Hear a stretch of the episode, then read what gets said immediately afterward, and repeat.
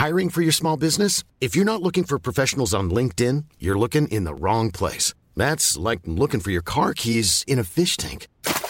LinkedIn helps you hire professionals you can't find anywhere else, even those who aren't actively searching for a new job but might be open to the perfect role. In a given month, over 70% of LinkedIn users don't even visit other leading job sites. So start looking in the right place. With LinkedIn, you can hire professionals like a professional. Post your free job on linkedin.com slash people today.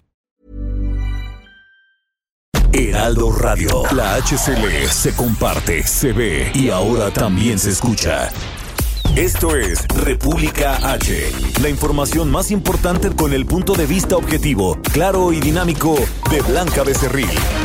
Hola, hola, muy buenas noches. Son las 8 de la noche en punto de este miércoles 26 de mayo del año 2021. Yo soy Blanca Becerril. Esto es República H y yo como todos los días lo invito a que se quede conmigo porque en los próximos minutos le voy a dar la información más importante generada hasta el momento para que usted, por supuesto, esté bien informado de lo que ha ocurrido en las últimas horas. Oigan, el ataque a los candidatos a un puesto de elección popular, eh, la elección más grande de la historia del próximo 6 de junio, continúa ahora contra un candidato de Acapulco, esto en Guerrero. Además, la unidad de inteligencia financiera va contra Emilio Lozoya, sí, el exdirector de Pemex. Por supuesto que hay información importante sobre eh, pues el INE y la violencia. Esto eh, que le digo, pues está pasando lamentablemente en el país. Ayer ya le informamos que asesinaban a una candidata de Movimiento Ciudadano allá en Moreleón, en Guanajuato. También hoy es miércoles de Orlando Oliveros y lo mejor de la música y Roberto San Germán con lo mejor de los deportes. Así que quédese conmigo. Yo soy Blanca Becerril y esto es República H. Comenzamos con un resumen de noticias. En resumen, José Alberto El Güero Alonso, candidato de Fuerza por México en las elecciones 2021 a la presidencia municipal de Acapulco, esto en Guerrero, fue atacado a tiros en la costera vieja cerca del centro de convenciones. La Sala Superior del Tribunal Electoral de la Federación resolvió que el presidente López Obrador sí violó el artículo 134 constitucional al realizar el evento que llamó Primeros 100 días del tercer año de gobierno, por lo que podría ser objeto de una sanción. Luego de condenar enérgicamente la violencia y homicidios contra candidatas y candidatos, el presidente del INE, Lorenzo Córdoba, hizo un llamado a las autoridades del país para que realicen acciones de gobernabilidad necesarias para garantizar la seguridad de millones de mexicanos que acudirán a votar el próximo 6 de junio. El presidente de México, Andrés Manuel López Obrador, defendió la compra de la refinería de Park Park, está ubicada en Houston, allá en Texas. Dijo que esta lo que le sigue de contento, que él está pues bien contento, dice.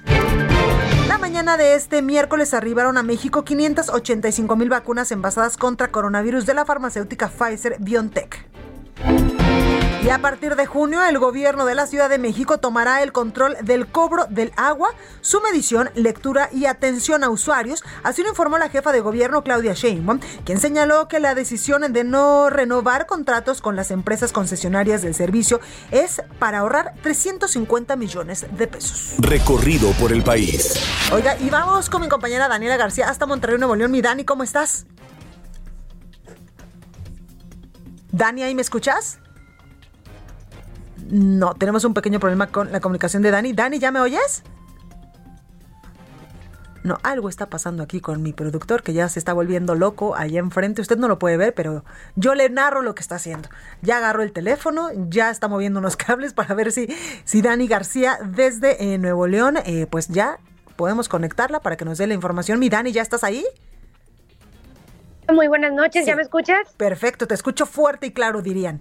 Excelente, pues con información, este miércoles y hasta el domingo por la tarde se estará aplicando la segunda dosis de la vacuna anti-COVID-19 en el municipio de Monterrey para adultos mayores. Así se completa el esquema de vacunación para personas de 60 años y más en todo el estado de Nuevo León. Eh, Antonio Martínez, el actual alcalde de Monterrey, reveló que durante toda la jornada, es decir, desde hoy hasta el domingo, esperan vacunar a 140 mil personas en los diferentes centros de vacunación en la ciudad, siendo el más grande y el que inició únicamente el día de hoy, el de la Arena Monterrey, que funciona como drive-thru y funcionará hasta el sábado. En este se espera vacunar tan solo hoy a 12 mil adultos mayores con la segunda dosis de la vacuna. Hay que puntualizar muy bien, Blanca, esto eh, hubo un cambio en la logística del arribo al centro de la vacunación en comparación con la que se tuvo la aplicación de la primera dosis, lo que ocasionó que se registrara caos vial en los alrededores de la zona donde se ubica la Arena Monterrey. Algunos de las personas que estuvieron acudiendo el día de hoy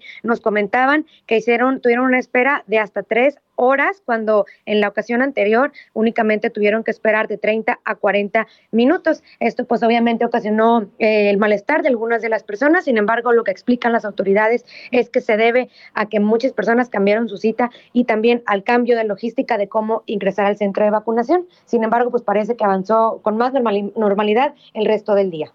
Pues ahí el detalle. Muchísimas gracias, Mirani. Estaremos pendientes, Blanca. Muy buenas noches. Buenas noches. Y vámonos hasta Veracruz con Juan David Castilla. Juan, ¿cómo estás? Muy buenas noches, Blanca. Te saludo con gusto también a todo el auditorio. Informarte que madres de familia protestaron este día fuera de la torre pediátrica del puerto de Veracruz para denunciar que peligra la vida de niñas y niños con cáncer por el desabasto de medicamentos para atender este mal. Los inconformes mencionaron que algunos menores llevan hasta cinco meses sin recibir el medicamento, mismo que es complementario para su tratamiento de quimioterapias. Se habla de que este problema blanca afecta de manera directa a más de 80 pacientes con dicha enfermedad, además de que algunos de ellos han fallecido por complicaciones en su salud derivado del cáncer. Las mamás alertaron que algunos infantes han recaído en su salud debido a esta falta de medicamentos. Además, recordaron que se logró recientemente una recomendación de la Comisión Estatal de los Derechos Humanos de Veracruz a la Secretaría de Salud Estatal para garantizar un tratamiento de calidad a los pacientes con cáncer. Sin embargo, hasta este momento todavía no ha sido posible esta situación. Decirte también que recientemente el gobernador de Veracruz, Cuitlavo García Jiménez, indicó que la situación sería atendida y mencionó que hay un desabasto de medicamentos oncológicos a nivel nacional e internacional. Desde el fin de semana pasado eh, se informó, Blanca, que en esta torre pediátrica del puerto de Veracruz, también en el Centro Estatal de Cancerología y en hospitales de Martínez de la Torre y Coatzacoalcos, no había medicamentos oncológicos para los tratamientos de estos niños con cáncer. Cabe recordar que estas protestas también se han dado en meses pasados, Blanca, en Jalapa, Coatzacoalcos y otros municipios de esta entidad. Este es el reporte, Blanca. Muchísimas gracias, eh, Juan. Buenas noches, hasta luego, Blanca. Buenas noches. Mayeli Mariscal desde Guadalajara, Jalisco, adelante.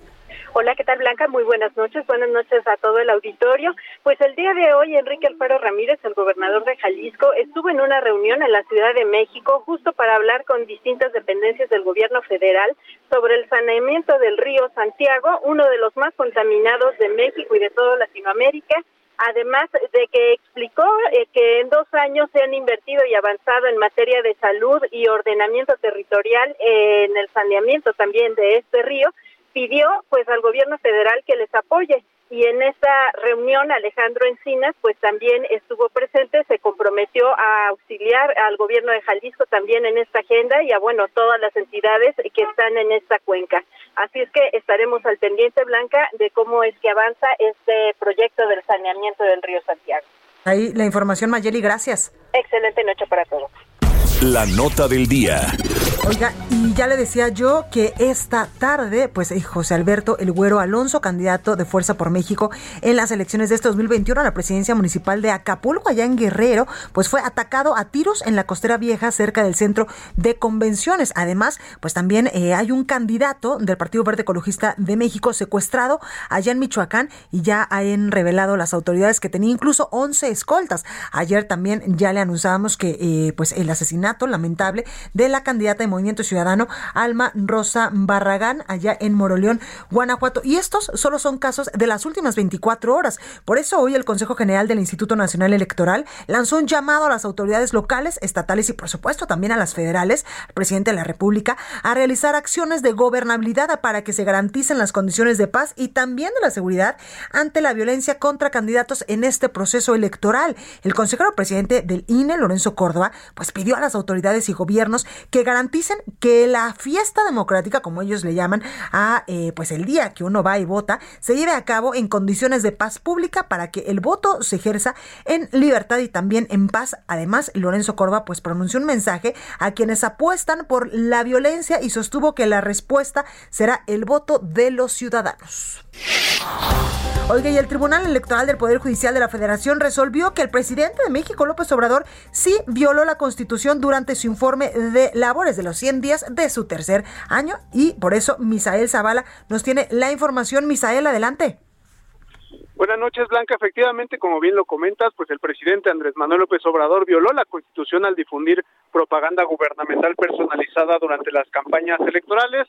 Esto a través de su informe de los primeros 100 días del tercer año de gobierno, realizado, como es bien sabido, el pasado 30 de marzo. Así lo resolvió la Sala Superior del Tribunal Electoral del Poder Judicial de la Federación, ya que el evento eh, realizado en Palacio Nacional constituyó propaganda gubernamental personalizada, lo cual está prohibido por el artículo 134 constitucional, y también la difusión del evento, lo cual se contrarió a la prohibición de difundir propaganda durante las campañas eh, electorales. Los magistrados afirmaron que el informe de los 100 días tuvo, tuvo, el objetivo de persuadir a la sociedad de que el estilo de su gestión gubernamental resulta loable en el proceso electoral en todo el país y eh, bueno esto violó la Constitución ya que se desarrollaban ya campañas en seis en seis estados en Campeche, Colima, Guerrero, Nuevo León, San Luis Potosí y Sonora. De manera unánime los magistrados corrigieron esto eh, luego de que la sala especializada del mismo tribunal había resuelto no multar al presidente y bueno, ahora le instruyen a dicha sala, a la sala especializada, a que emita una nueva resolución y que tome en cuenta que el presidente sí violó las leyes al difundir propaganda gubernamental y bueno, esto podría meritar una sanción que va desde eh, pues un apercibimiento blanca hasta una multa económica. Ahí el detalle, muchísimas gracias Misael, a ver si ahora sí, pues eh, el presidente eh, pues tome en cuenta que estamos en medio de un proceso electoral y ya por favor cede en cuanto pues a sus posicionamientos y a estas ondas que siempre expresa en la mañanera. Muchísimas gracias Misael. Gracias Blanca, buena noche. Gracias. Y entre golpes y empujones estalla una huelga en el PRD. ¿De qué se trata? Iván Saldaña nos tiene los detalles. Iván, ¿cómo estás? ¿Cómo estás, Blanca, amigos del auditorio? Buenas noches. Efectivamente, el conflicto laboral dentro del Partido de la Revolución Democrática, el PRD, escaló el día de hoy al grado de agresiones físicas entre empleados y exempleados quienes se enfrentaron durante el intento de estallamiento de huelga del sindicato perredista. A la par blanca de esto, de este escenario el día de hoy, eh, pues la dirigencia nacional que encabeza Jesús Zambrano respondió que esta protesta obedece a intereses políticos y desconoció también a dicha asociación de agremiados, es decir, al sindicato. Y es que a las 13 horas blanca el sindicato Unión de Trabajadores del PRD colocó cuatro banderas rojinegras para cubrir los accesos de la sede nacional del partido ubicada en Avenida Benjamín Franklin 84 en la Miguel Hidalgo, en demanda pues de la reinstalación de 28 personas despedidas en 2009 por el PRD y pues la indemnización por violación a sus derechos. Eh, ahí pues con micrófono los huelguistas vocearon repetidas veces no voten por el PRD porque pues no respeta los derechos de los trabajadores. También llamaron a los empleados que estaban dentro del edificio a retirarse del lugar porque advirtieron iban a poner sellos de clausura. Solamente salieron 15 trabajadores blanca a las 13:45 horas, pero para recoger cajas de paquetes de comida en platos y vasos de unicel. Eh, en este intento de reingresar a las oficinas, los ex trabajadores pues cerraron el paso a los empleados y entonces comenzaron los jalones empujones y golpes, provocando que pues aventaran entre ellos los alimentos envasados como arroz, guisados y hasta agua de sabores blanca que finalmente quedaron en el suelo. Sin embargo, la, huelga hoy no se pudo formalizar porque no consiguieron los sellos oficiales, ya que la Junta de Conciliación, Junta Local de Conciliación y Arbitraje, determinó que no cumplían con la documentación suficiente. Eh, esto de acuerdo al secretario general del sindicato, Edgar Avilés, quien arribó al lugar a las 14.45 horas y ahí adelantó que la huelga sigue en pie pero estallará la próxima semana. Lo que te decía, por su parte, el PRD pues dijo eh, que desconoce que, que, hoy la Junta de Conciliación eh, resolvió que no existe la legitimación, perdón, legitimación de este sindicato y pues dijo que no va a avalar ningún interés, acción de interés político para favorecer movimientos ilegítimos electorales. Esto lo dijo en un comunicado de hace un momento, Blanca. Más gracias, eh, Iván, gracias. Buenas noches. Buenas noches. Oiga, y el, por supuesto que el presidente Andrés Manuel López Obrador afirma que Depar ayudará a que no suba la gasolina y dice, esta fue la planta que compraron allá en Texas. Los detalles con mi compañero Francisco Nieto. Francisco, ¿cómo estás? Blanca, ¿qué tal? Muy buenas noches. Y hoy en la mañanera eh, se hizo una relatoría de esta compra de la refinería de Deer Park en, en Houston, Texas, y el presidente, tanto el presidente Andrés Manuel López Obrador como el director de Pemex, Octavio Romero Oropesa, pues explicaron que esta compra ayudará a que no incremente el precio de la gasolina y el diésel. Al hacer una relatoría, pues el presidente explicó que al tener el control de esta refinería, en la que la paraestatal mexicana pues eh, tenía nada más el 49.5% y ahora ya se tiene el 100%, pues se avanzará en la autosuficiencia de combustible. Explicó que había dos propuestas para alcanzar la autosuficiencia.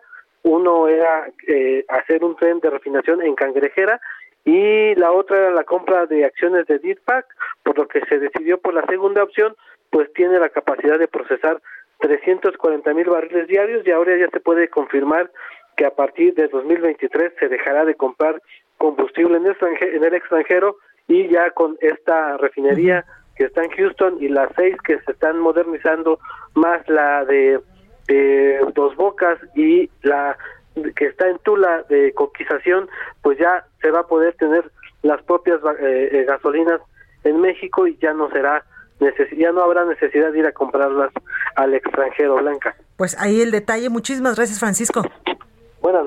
Buenas noches. Oiga, y sobre esto habló la titular de la Secretaría de Energía, Rocío Nale, quien aseguró que con la compra de esta, eh, de esta eh, pues, refinería de Deer Park se garantiza la autonomía de combustible de México, algo que podría quedar durante muchos años para los mexicanos. Escuche. Ahorita en este momento estamos importando el 60% de combustibles. No tenemos, con, si las seis refinerías de Pemex estuvieran trabajando ahorita al 100%, nos faltaría gasolina para abastecer a todo el parque vehicular de México. Con la de dos bocas, que es de 340 mil barriles también de proceso, vamos a producir otros 170 mil barriles más de gasolina y otros 120 mil barriles diarios de diésel y nos sigue faltando. Fue un rezago, no se construyeron refinerías en 40 años. Y es que precisamente en entrevista radiofónica con mi compañero Sergio Sarmiento Lupita Juárez, en la primera emisión de El Heraldo Radio, la funcionaria federal detalló que las negociaciones por esta refinería ubicada en Houston, Texas, iniciaron en agosto del año 2020 y se llegó a un buen trato que beneficia, por supuesto, a nuestro país principalmente. También aseguró que DeepAr es una refinería que se ha ido actualizando, pues se creó en 1920, pero con el paso del tiempo se ha ido modernizando y cuenta con tecnología nueva. Escúchelo. Necesitamos las dos refinerías, necesitamos el autoabasto, pero hay otro dato. Nosotros tenemos 45 millones de vehículos, ese es el parque vehicular que tiene México. Hablamos de transición energética como todo mundo. Todo el universo está hablando de ir caminando una transición energética y vamos a ir llegando hacia allá hacia los autos eléctricos. Nosotros en la planeación que hicimos en la Secretaría de Energía, en el 2034 vamos a tener 3.5 millones de vehículos eléctricos. Ojalá que fueran más, estaría muy perfecto, estaría muy bien, pero nosotros todavía vamos a depender, la humanidad, de combustibles fósiles. Oiga, y ya en otros temas, la Secretaría de Gobernación y su titular, Olga Sánchez Cordero, pide visibilizar el rol femenino en la construcción de la paz. París Alejandro, adelante. Buenas noches, Blanca, amigas, amigos de de México. Sí, es que esta mañana la secretaria de Gobernación, Olga Sánchez Cordero, pidió dejar de lado los estereotipos y visibilizar el rol de las mujeres y su importancia en la construcción de la paz en México. Esto lo dijo durante su mensaje en la inauguración del conversatorio Mujeres y Construcción de Paz, una perspectiva desde las comunidades religiosas, en la que señaló que suele asociar la guerra con el género masculino y la paz con el femenino, y que ese estereotipo provoca que el trabajo de las mujeres no sea valorado de la misma manera que la labor de los hombres. Escuchamos a la secretaria Olga Sánchez Cordero. En mi opinión, podemos, yo digo, debemos luchar contra este estereotipo de dos maneras. Reconociendo el importante rol de la mujer en la construcción de paz y utilizando y aprovechando esos saberes que han acumulado en su desempeño de ese rol pacifista. Sánchez Cordero aseguró que en la construcción de la paz y de una sociedad pacífica, todas y todos desempeñan un rol indispensable, pero hay que reconocer la labor de las mujeres. Indicó que la participación de las mujeres incentiva el trabajo en equipo, siembra la idea de cooperación y construye comunidades más sólidas. Escuchamos a la secretaria Olga Sánchez Cordero. Sí, son mujeres que como muchas mexicanas brindan alternativas a las violencias. Hoy y desde hace siglos, ellas han inspirado y han demostrado que se puede trabajar desde y para los miembros de su comunidad, para lograr la construcción de la paz. Esa paz de la que tanto estamos sedientos en nuestro país y que solo construiremos juntas y juntos, ambos géneros, en comunidades, con trabajo y con esfuerzo. En el evento, en el evento reconoció el rol femenino de en, femenino en México en demandas como la búsqueda de sus familiares desaparecidos, la defensa de derechos humanos, en la protección de recursos naturales y aquellas que dirimen conflictos y se organizan para exigir mejores condiciones de vida. Blanca, esa es la información. Muchísimas gracias, París. Buenas noches. Buenas noches. Personal médico contratado en la emergencia sanitaria por el coronavirus tendrá una nueva sede de trabajo aquí en la Ciudad de México. ¿De qué se trata, Carlos Navarro? Cuéntanos. Buenas noches, Blanca. Te saludo con gusto a ti en la auditorio y comentarte que el personal médico que fue contratado durante la emergencia sanitaria por COVID-19 en los distintos hospitales de la Ciudad de México tendrá una nueva sede de trabajo. Se trata del Hospital General de Coajimalpa, que actualmente se construye. La jefa de gobierno, Claudia Sheinbaum, informó además que el equipamiento del nosocomio lo va a llevar a cabo el INSABI a través de un convenio que tiene con el gobierno capitalino. Escuchemos.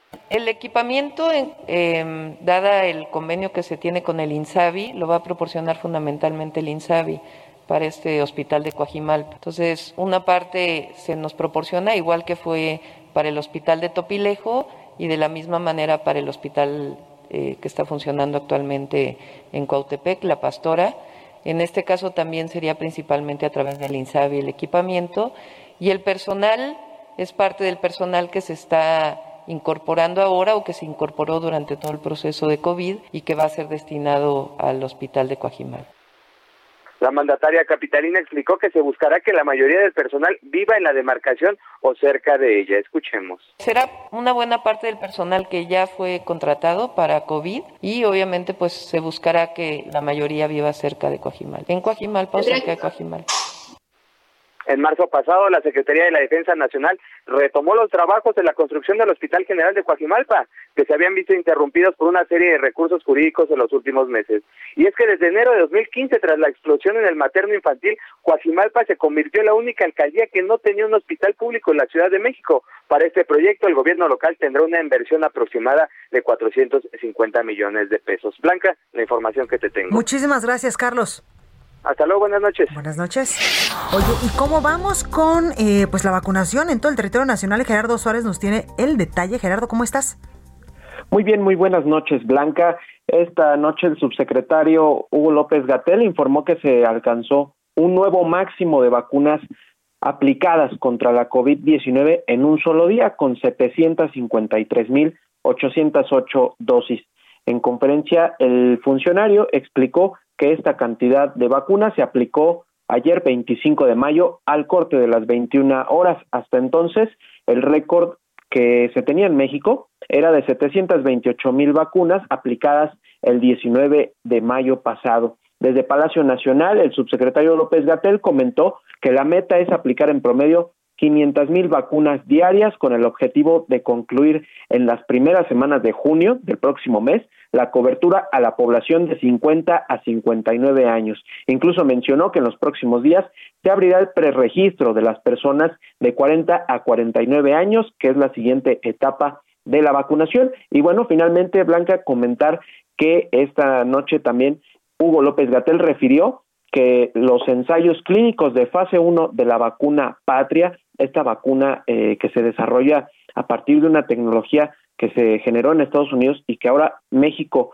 le da eh, cauce a través de los ensayos clínicos, pues ya esta parte de la fase 1 empezó esta semana, se empezó a aplicar el fármaco a las personas voluntarias que participan en nuestro país. Es la fase 1, hay que recordar que siguen todavía dos fases más para comprobar la eficacia y la seguridad de esta vacuna. Hasta aquí la información, Blanca. Muchísimas gracias, Gerardo.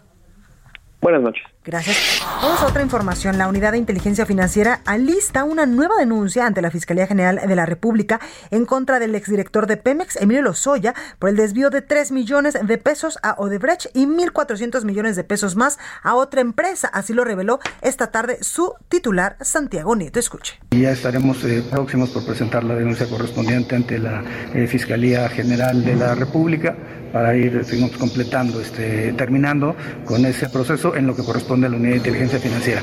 Por supuesto, si la Fiscalía nos otorga el carácter de ofendidos, como siempre lo hemos hecho, estaremos colaborando con la Fiscalía en las audiencias eh, eh, públicas ante los jueces de control para aportar el expertise de la unidad y el conocimiento eh, que tenemos de los casos. Bueno, pues ahí las declaraciones de Santiago Nieto. Oiga, yo soy Blanca Becerril, esto es República H. Vamos a un breve corte. Yo regreso con más información. No se vaya porque, por supuesto, seguimos con esta ruta 2021 rumbo a la elección del próximo 6 de junio.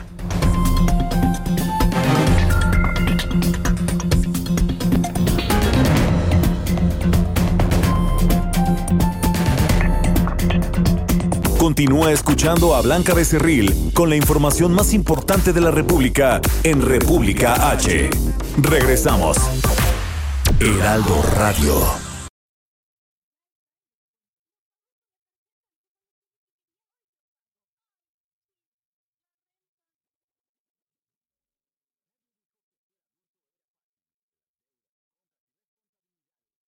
Heraldo Radio. Estamos de regreso con la información más importante de la República en República H, con Blanca Becerril, transmitiendo en Heraldo Radio. Ruta 2021, la ruta hacia las elecciones presenta. Entrevista. Oiga, tengo en la línea telefónica y me da mucho gusto saludar esta noche a José Adolfo Murat Macías. Él es candidato a la presidencia municipal de Naucalpan en el Estado de México por Movimiento Ciudadano. Candidato, buenas noches, ¿cómo está? Buenas noches, Blanca, muy bien.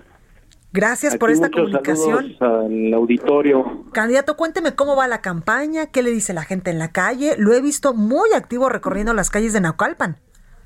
Vamos caminando casi ocho horas diarias desde el día que empezó esta campaña, ya son 27 días visitando todas las colonias, tocando las puertas, llevando el mensaje y sobre todo este ese mensaje de lo que necesitamos en Naucalpan ya. Lo primero es no al plan municipal de desarrollo urbano, la gente está opuesta en todas las colonias, es un plan es un plan que hizo una mafia de desarrolladores inmobiliarios que no considera la sustentabilidad ecológica del municipio, la falta de agua y sobre todo vialidades.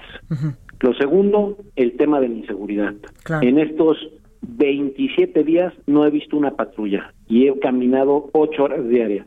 Es alarmante cómo el municipio entregó a las mafias las calles de Naucalpa. Hay una inseguridad alarmante ya en muchos comercios empieza a haber derechos de piso que tienen que pagar los comerciantes. Un tercer tema es resolver y evitar el huachicoleo del agua. El agua se la roban las propias autoridades, comercian con ellas a través de las tomas clandestinas y mientras tanto los demás ciudadanos de Naucalpan no tienen agua. Un tema muy grave, que es otro de los temas que estamos tratando y que también son exigencias de la ciudadanía, son políticas de género. Naucalpan es el tercer municipio de mayor feminicidio del Estado de México. Necesitamos impulsar políticas que acaben con la violencia de género. Y también en ese sentido, eh, claro, en ese sentido, candidato, también he leído que usted va a abrir eh, guarderías que incluso pues le den certeza a las madres de familia para que se puedan ir tranquilas a trabajar es uno de los temas que nos han estado pidiendo en las caminatas. Los tres reclamos que tiene la gente al gobierno federal, reclamos sustentados de proyectos, de planes que les quitaron fue guarderías, comedores comunitarios y seguro popular.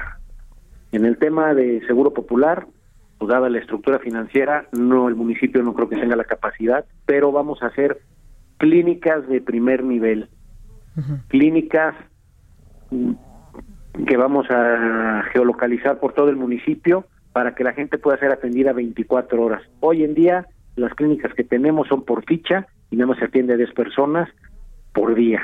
Claro. Nada más hay 10 fichas. Claro. Candidato, otro tema que en estos momentos importa muchísimo a la gente después de un confinamiento de muchos meses de la emergencia sanitaria, pues es también que se le dé certeza jurídica a los empresarios y que hagan, pues eh, los presidentes municipales, ya sabemos que desde el gobierno hay otro asunto, pero por lo menos los, presidentes, los presidentes municipales, una reingeniería para ayudar a, a las micro, pequeñas y medianas empresas y a todos los comercios. Sin duda alguna, y es uno de los temas, tenemos que apoyar a nuestros empresarios. Y son empresarios la señora que vende quesadillas en la esquina hasta el gran empresario que está en la zona industrial. Se tienen que hacer incentivos económicos para que puedan estar como cuando menos estaban antes del COVID. También tenemos ahí un gran programa de microcréditos. Y tal como lo mencionabas, necesitamos hacer una reingeniería financiera, sobre todo después de que acaba de salir el reporte de la Auditoría Superior de la Federación, donde la actual, bueno, la candidata de Morena se gastó más de 1.208 millones de pesos que no saben a dónde se fueron. No, bueno, pues ahí va a tener un tema importante en el combate a la corrupción. Oiga, candidato, eh, también hablábamos hace unos momentitos de la delincuencia. Usted también propone tecnología de punta para combatir a los malos. Así es. Tenemos que dignificar primero a la policía, hacerles sus exámenes, darles capacitación, pero al mismo tiempo hacer una revisión de todas las cámaras que existen, ver si vamos a, a poner nuevas cámaras, si cámaras que han puesto las colonias de manera propia ante la indefensión y la y la falta de atención del municipio, las vamos a conectar al C4 y de igual manera estamos pensando inclusive un programa para poner arcos de seguridad en algunas de las entradas a Naucalpan. Claro. Oiga, candidato, por último quiero preguntarle cómo van los cierres. El domingo pues ya será eh, el, el cierre final rumbo a la elección del próximo 6 de junio. Vamos muy bien, vamos avanzando. Cada día se convence más del proyecto naranja. Va a llegar la ola naranja en Calpan y la vamos a pintar de naranja contra las mafias de toda la vida, los apellidos de siempre que han estado aquí lucrando, no solo con los recursos del municipio, sino con negocios inmobiliarios injustificados y sin sustentabilidad ecológica. Claro, pues ahí lo tenemos, José Adolfo Murat Macías, candidato a presidente municipal de Naucalpan en el Estado de México por Movimiento Ciudadano. Gracias por esta comunicación, candidato, y suerte. Un último, un último comentario. Les recuerdo, de este domingo en ocho tenemos que votar naranja, votar por Movimiento Ciudadano José Adolfo Murat, candidato a la presidencia municipal. Muchas gracias y muchos besos. Saludos al auditorio. Gracias, candidato. Cuídese mucho. Oiga, y de Naucalpan, en el Estado de México, vámonos hasta Guerrero con mi compañera Carla Benítez, porque hay información importante sobre este candidato que fue, eh, pues, eh, que fue baleado el día de hoy. Bueno, a, a las personas que iban con él. Carla, ¿cómo estás, Carla? Hola Blanca, un saludo al auditorio. Te comento que ese día el candidato a la alcaldía de Acapulco, José Alberto Alonso Gutiérrez, fue atacado a balazos. El aspirante de Fuerza por México fue agredido esta mañana por hombres armados al salir de su casa cuando se dirigía a realizar un recorrido en la periferia de Acapulco, una de las zonas con mayores índices de violencia en el municipio. En el ataque, el político conocido como el Güero Alonso resultó ileso, sin embargo, fue trasladado a un hospital privado por una crisis nerviosa. En un comunicado, el partido Fuerza por México en Guerrero anunció que interpondrá una denuncia ante la Fiscalía del Estado por los hechos registrados este día. El ataque se da una semana después de que fuesen colocadas diversas lonas en contra de la candidatura de José Alonso en, puntos, en diferentes puntos del puerto. Tras el atentado, la dirigencia estatal del partido condenó los hechos y calificó como cobarde el acto que se da a 11 días de que se efectúen las elecciones en el Estado. Se espera que mañana el candidato fije una postura. Por su parte, la Fiscalía Estatal dijo a través de su cuenta de Twitter que ya investiga este hecho de violencia, mientras con el ataque al candidato suman cuatro los, las agresiones en este proceso electoral en Guerrero. Mi reporte, Blanca. Buenas noches. Gracias, Carla. Bueno, ahí lo tenemos. Y vámonos hasta Tamaulipas con Carlos Juárez, que también hay información importante, información electoral. Carlos, adelante. Ahí lo tenemos. Carlos. Bueno. Ahí te tenemos, Carlos, adelante. Hola, ¿qué tal, Blanquita? Te decía, muy buenas noches, un gusto saludarte a ti y a todo tu auditorio. Te comento que aquí en Tamaulipas, el, eh, dirigente del Movimiento Ciudadano en Ciudad Madero, Mauro Reyes, aseguró que sus candidatos en la zona sur de Tamaulipas están siendo víctimas de intimidaciones. Manifestó que no se ha interpuesto ninguna denuncia ante la Fiscalía General de Justicia, sin embargo, manifestó que sí tienen algunos problemas con la presencia de personas eh, de civil o que también están uh, siguiéndolos a través de taxis. Manifestó que afortunadamente no hay ninguna agresión, aunque lamentó lo que ocurrió en Moroleón. Hasta la información desde Tamaulipas, Blanquita. Muchísimas gracias, Carlos. Un abrazo, muy buenas noches. Igualmente. Ruta 2021, la ruta hacia las elecciones presentó. Hoy vamos a seguir con la información, que hay información importante allá en Querétaro. Fernando Paniagua, adelante. Blanca, buenas noches. Pues el día de hoy eh, inició la vacunación a mayores de 50, de adultos entre 50 y 59 años, y entre ellos se formó a mediodía de este miércoles el gobernador Francisco Domínguez Servién. Domínguez, de 52 años, eh, le tocó vacunarse en el Expocentro, eh, Ecocentro Expositor en el municipio del Marqués Querétaro y fue inmunizado por un médico. Acompañaban en este en este proceso de vacunación al gobernador Francisco Domínguez Servién, la directora de los servicios de salud en el estado Blanca eh, Pérez y eh, el presidente de la Unión Ganadera Regional, que es el la organización propietaria de este ecocentro en donde se, se instaló uno de los dos grandes centros de, vacunación para adultos de entre 50 y 59 años de edad. Terminando el, eh, eh, proceso de vacunación, el gobernador informó que él espera que para el mes de, de julio se empiece con la vacunación en Querétaro de las, los adultos de entre 40 y 49 años y que, de acuerdo a las estimaciones que les ha entregado el gobierno federal, para octubre de este año pudieran estar vacunados todos los queretanos susceptibles de ellos.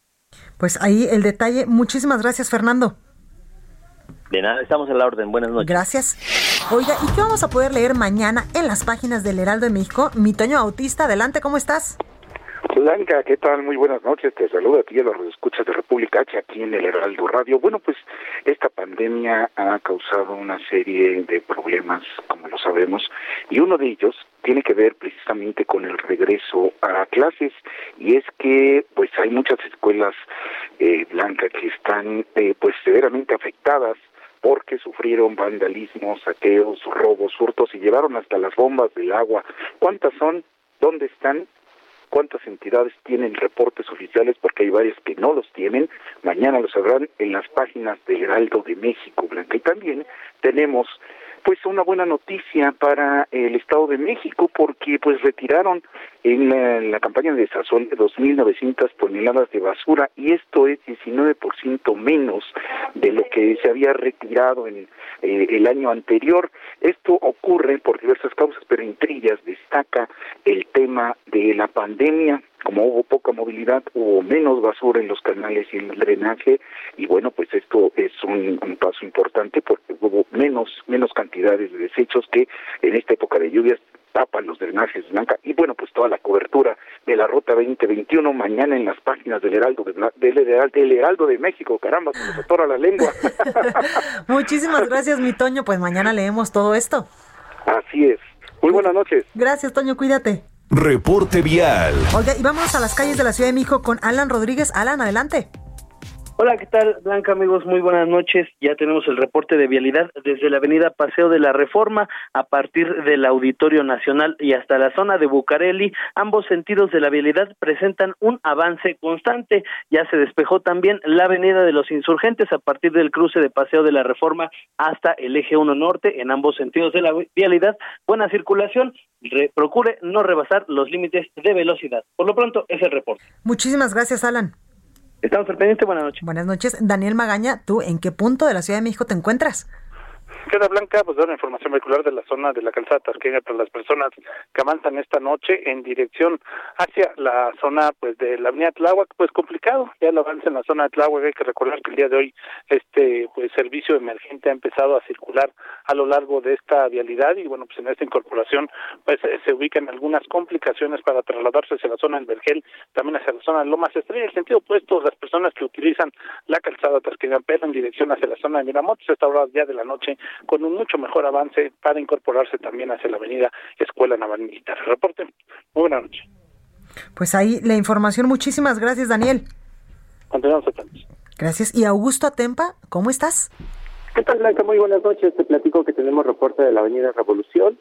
Esto para quienes transitan de la zona de Polanco y buscan llegar hacia la avenida eh, Viaducto, encontrarán muy buen avance, sobre todo hacia el sur de la ciudad, y solamente encontrarán un pequeño rezago vehicular a la altura del metro en Miscuac. Esto es por las maniobras que, hace el transporte público a las afueras del, del paradero. Pasando este punto, la circulación vuelve a fluir con dirección hacia el sur de la ciudad, sobre todo para aquellos que van hacia la zona de Doctor Galvez. En sentido contrario, sobre la avenida Patriotismo, desde la zona de Miscuac hasta la avenida eh, Benjamín Franklin, encontrarán muy buen avance. Hay lluvia y hay lluvia en esta zona, hay que manejar con mucha precaución para evitar algún accidente. Blanca, les reporto. Muchísimas gracias, Augusto. Seguimos pendientes. Deportes con Roberto San Germán. Pues a ver, a ver ahí el asunto de los deportes. Hay información importante. Mi Robert, ¿cómo estás? ¿Qué tal? Muy buenas noches, mi querida Blanca y gente que nos sintoniza. Sí, fíjate que sacaron a la venta los boletos del Cruz Azul para la final en la Ciudad de México. Y resulta que en menos de, ¿qué te puede gustar? Un minuto, dos minutos, los boletos ya estaban agotados, la gente no pudo comprar, recordando que nada más va a estar el 25% de la capacidad del Estadio Azteca en la vuelta el domingo a las 8 de la noche. Y estaban bien molestos los seguidores del Cruz Azul porque se quedaron sin poder comprar boletos por medio de la página de internet que es la encargada de vender los boletos. Así que ya no hay boletos. Así que en la reventa, si quieren ir, la reventa están en 90 mil pesos los partidos. mil pesos. El partido del domingo. ¿En qué momento? ¿Por? Así está, porque como ya lo consiguieron, fue tan rápida la venta de estos boletos, fue tan rápida. Digo que en minutos, es más, en segundos se terminaron los pocos que sacaron a la venta, que ahorita ya el valor de reventa, en la, ahora sí que tú lo quieres comprar, está en 90 mil pesos. Estaban llegando a ese, a ese costo ahorita. Entonces, pues a ver qué sucede. Ya saben, si quieren ir al estadio y consiguen boletos, están alrededor de 90 mil pesos. ¿Quién va a pagar 90 mil pesos? Pues ya hay gente que sí lo paga, ¿eh? Sí hay gente que lo paga. Neta. Sí hay. Azcárraga. No, Azcárraga, pues él tiene su palco, yo creo que no. No, además él no le va al Cruz Azul, pues es el América. Ya sé, pero no, mejor por Moro. No, no, no, ahí hay gente que sí tiene, que son seguidores de Cruz Azul. No, y es que más ve al Cruz Azul, eh, o sea, llegar hasta ese momento, yo me imagino que pues todo yo, mundo... yo creo que toda la gente ya está ilusionada con que va a ganar y pues sí quieren pagar o estar en ese momento donde se rompe la malaria de los 23 años. Sí, claro. Eso es lo que está pasando con el Cruz Azul. A ver qué pasa, mañana ya arranca el primer duelo allá en Torreón, en el, en el territorio Santos Modelo, donde van a jugar. Y a ver cómo le va a Cruz Azul, recordando que ya el gol de visitante no vale en esta instancia, ya para el próximo torneo no va a valer ninguna de las instancias de lo que sea la liguilla, pero sabemos que ya es el resultado directo. Eh, ya, a ver, ganas por goles aquí, ¿no? Si no, a penales. Y vamos a ver cómo le va al Cruz Azul, si rompe la malaria o si es que Santos se la vuelve a aplicar como en el 2008 al equipo de Cruz Azul. Y en otro de los temas que está muy en boga fue lo que sucedió el 6 de mayo cuando el América acababa de ganar su pase a la siguiente ronda a las semifinales de la Conca Champions. Hubo un día que tuvieron un asado los jugadores del América y en la noche cuatro se fueron con unas escorts. Y salió ya un video en donde sale Nicolás Benedetti, Roger Martínez, Leo Suárez y Richard Sánchez. El chistecito ya la Federación Mexicana de Fútbol y la Liga MX ya los multó. A cada uno le van a poner una multa de, mi, de, de 100 mil pesos, que fue la misma que le pusieron a Marco Fabián por romper el protocolo de la COVID-19. Y todavía falta qué va a hacer el América, cómo los va a castigar, si va a ser económico o si va a ser también disciplinario. Esa es la cuestión que tiene también en el América y ver si alguno de los jugadores no sale. Ya querían deshacerse de Nicolás Benedetti, les costó mucho para lo que ha logrado con el club. Además, este hombre ha estado lastimado mucho tiempo y podría ser que después de esta falta de disciplina saliera del club. Dicen que lo quieren prestar. Roger Martínez también ha tenido problemas, tuvo muchos problemas con el piojo. Están viendo si lo pueden vender porque es, un, es un gasto muy alto para el América lo que gana este hombre. Y pues resulta que ya también las esposas ya los sacaron de sus redes sociales y problemas a la vista para, pues por lo menos tres de ellos estaban casados, entonces por andar de fiesteros que me los agarran y ya tienen sus multas simplemente la fiestecita les salió en lo que les costaron, más 100 mil pesos y más otra lanita que les van a cobrar en el Claro. club. Oye, y en, y en noticia ya de último momento, Zinedine Zidane Justo te iba a decir eso. deja la dirección, no ya, próximas horas, no ya, ya, ya no quiere seguir con el Real Madrid. Además, Real Madrid tiene muchos problemas económicos. Seguramente no van a contratar a Kylian Mbappé, al francés que querían. Dicen que van a ir por Haaland, el jugador que estaba, el noruego que estaba en el Borussia Dortmund, pero no, parece que no, parece que se vaya también y podrá llegar Máximo Allegri, el que estaba como director técnico de la Juventus que, eh, que ganó varios títulos. Dicen que es el que va a tomar el lugar de Zinedine Zidane en su segunda vuelta con el Real Madrid, que además no ganó nada. Eso es lo que pasó también con él. Y se va.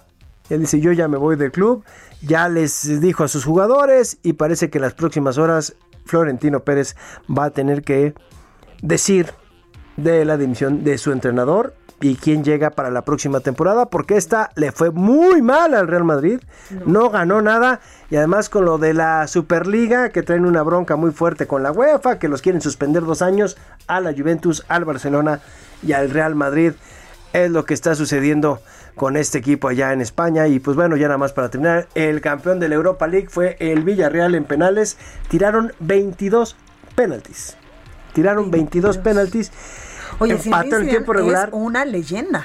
Perdóname. Zinedine Zidane es No, bueno, leyenda. es uno de los mejores jugadores que ha dado Francia, uno de los mejores técnicos que ha tenido el Real Madrid, ha ganado todo con el Real Madrid y también pues es un tipo que creo que podría llegar si quisiera él a la Juventus, donde también jugó en Italia, este hombre que también fue ídolo en la Juventus, después pasó al Real Madrid, yo creo que podría ir a Italia sin ningún problema y tomar el puesto, ¿no? Ahí como director técnico, aunque está a Pirlo, que sería difícil, pero en una de esas podría regresar Zinedine Zidane.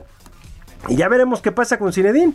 Él seguramente estará en España hasta que tenga una nueva oferta que no le van a faltar, ¿eh? Novias, como dicen vulgarmente, porque tiene fácil, tiene cartel y lo haría bien. Pues Creo que ahí Zinedine La Zidane. información, muchísimas gracias, mi Robert Sánchez. Gracias a ti, cuídate mucho. Gracias. Entrevista. Oiga, y eh, tengo en la línea telefónica a Diana Vázquez y hay un tema importante. Acción Nacional pues no cumple paridad de género en postulación de alcaldes.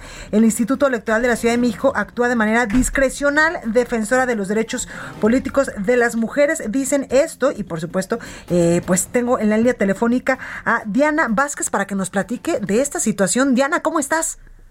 ¿Qué tal? Muy buenas noches, Blanca. Un saludo a ti y a tu auditorio. Oye, ¿en qué momento, cuando estamos en un proceso electoral, pues un partido no cumple con la paridad de género?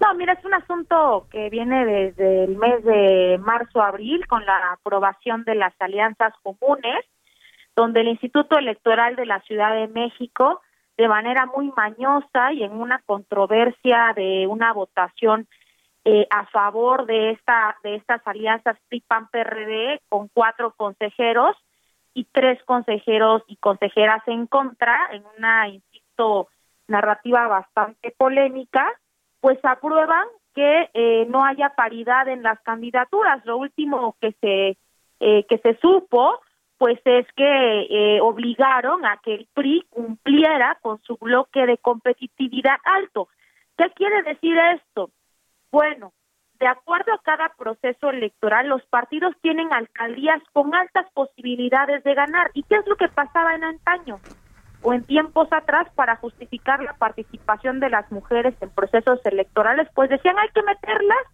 eh, justificamos la paridad, Claro. pero lo- las metían en bloques o en, o en alcaldías perdedoras. ¿No? Sí, claro. o las famosas Juanitas también, Diana. o las famosas Juanitas. Entonces, esto no ha cambiado mucho, déjame decirte. Están simulando la paridad. Los consejeros electorales avalaron esta alianza tramposa de estos tres partidos, obligan al PRI para simular eh, y le quitan a un candidato en Milpalta hace 20 días y ponen a la esposa para justificar la, la paridad. Y bueno, pues, ¿qué te digo? El PAN no cumplió. Tiene seis alcaldías eh, de, eh, de alta competitividad y pone a cuatro hombres y a dos mujeres. Claro. Estoy Oye, hablando Benito Juárez, Miguel Hidalgo, Coyoacán y Coajimalpa. Claro, y también hay que entender que los partidos tienen que entender que esto ya no es una concesión, ya es un derecho que está incluso en la Constitución derivado de la reforma político-electoral del 2014. Es constitucional decirte que desde marzo que supimos justamente de que se hicieron de la vista gorda los consejeros y consejeras del instituto, impugnamos, impugnamos en un sentido eh, pues de eh, lograr que recompusiera el PAN, porque fue el único partido, y hay que decirlo, que no cumplió.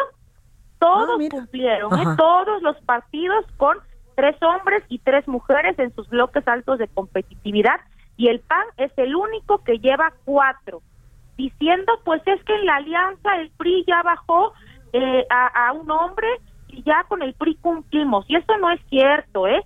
Y justamente eh, esta impugnación, que además el tribunal local retardó por más de mes y medio, estamos hablando que desde abril está esta impugnación y mañosamente no resolvió justamente para que no nos diera tiempo a impugnar en la sala regional y posteriormente si era negativa nuestra impugnación en sala superior.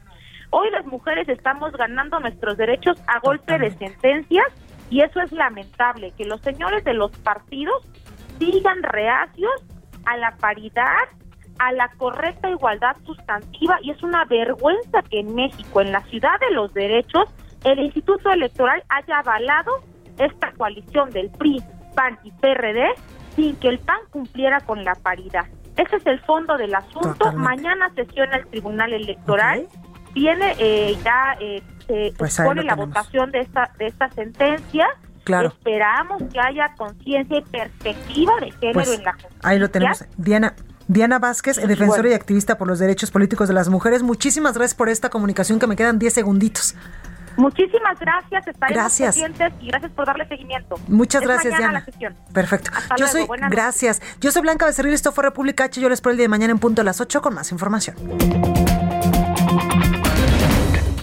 Esto fue República H, la información más importante de lo que pasa en el interior de la República, con el punto de vista objetivo, claro y dinámico de Blanca Becerril. Continúa escuchando Heraldo Radio, donde la H suena y ahora también se escucha. Una estación de Heraldo Media Group. Heraldo Radio, la HCL se comparte, se ve y ahora también se escucha.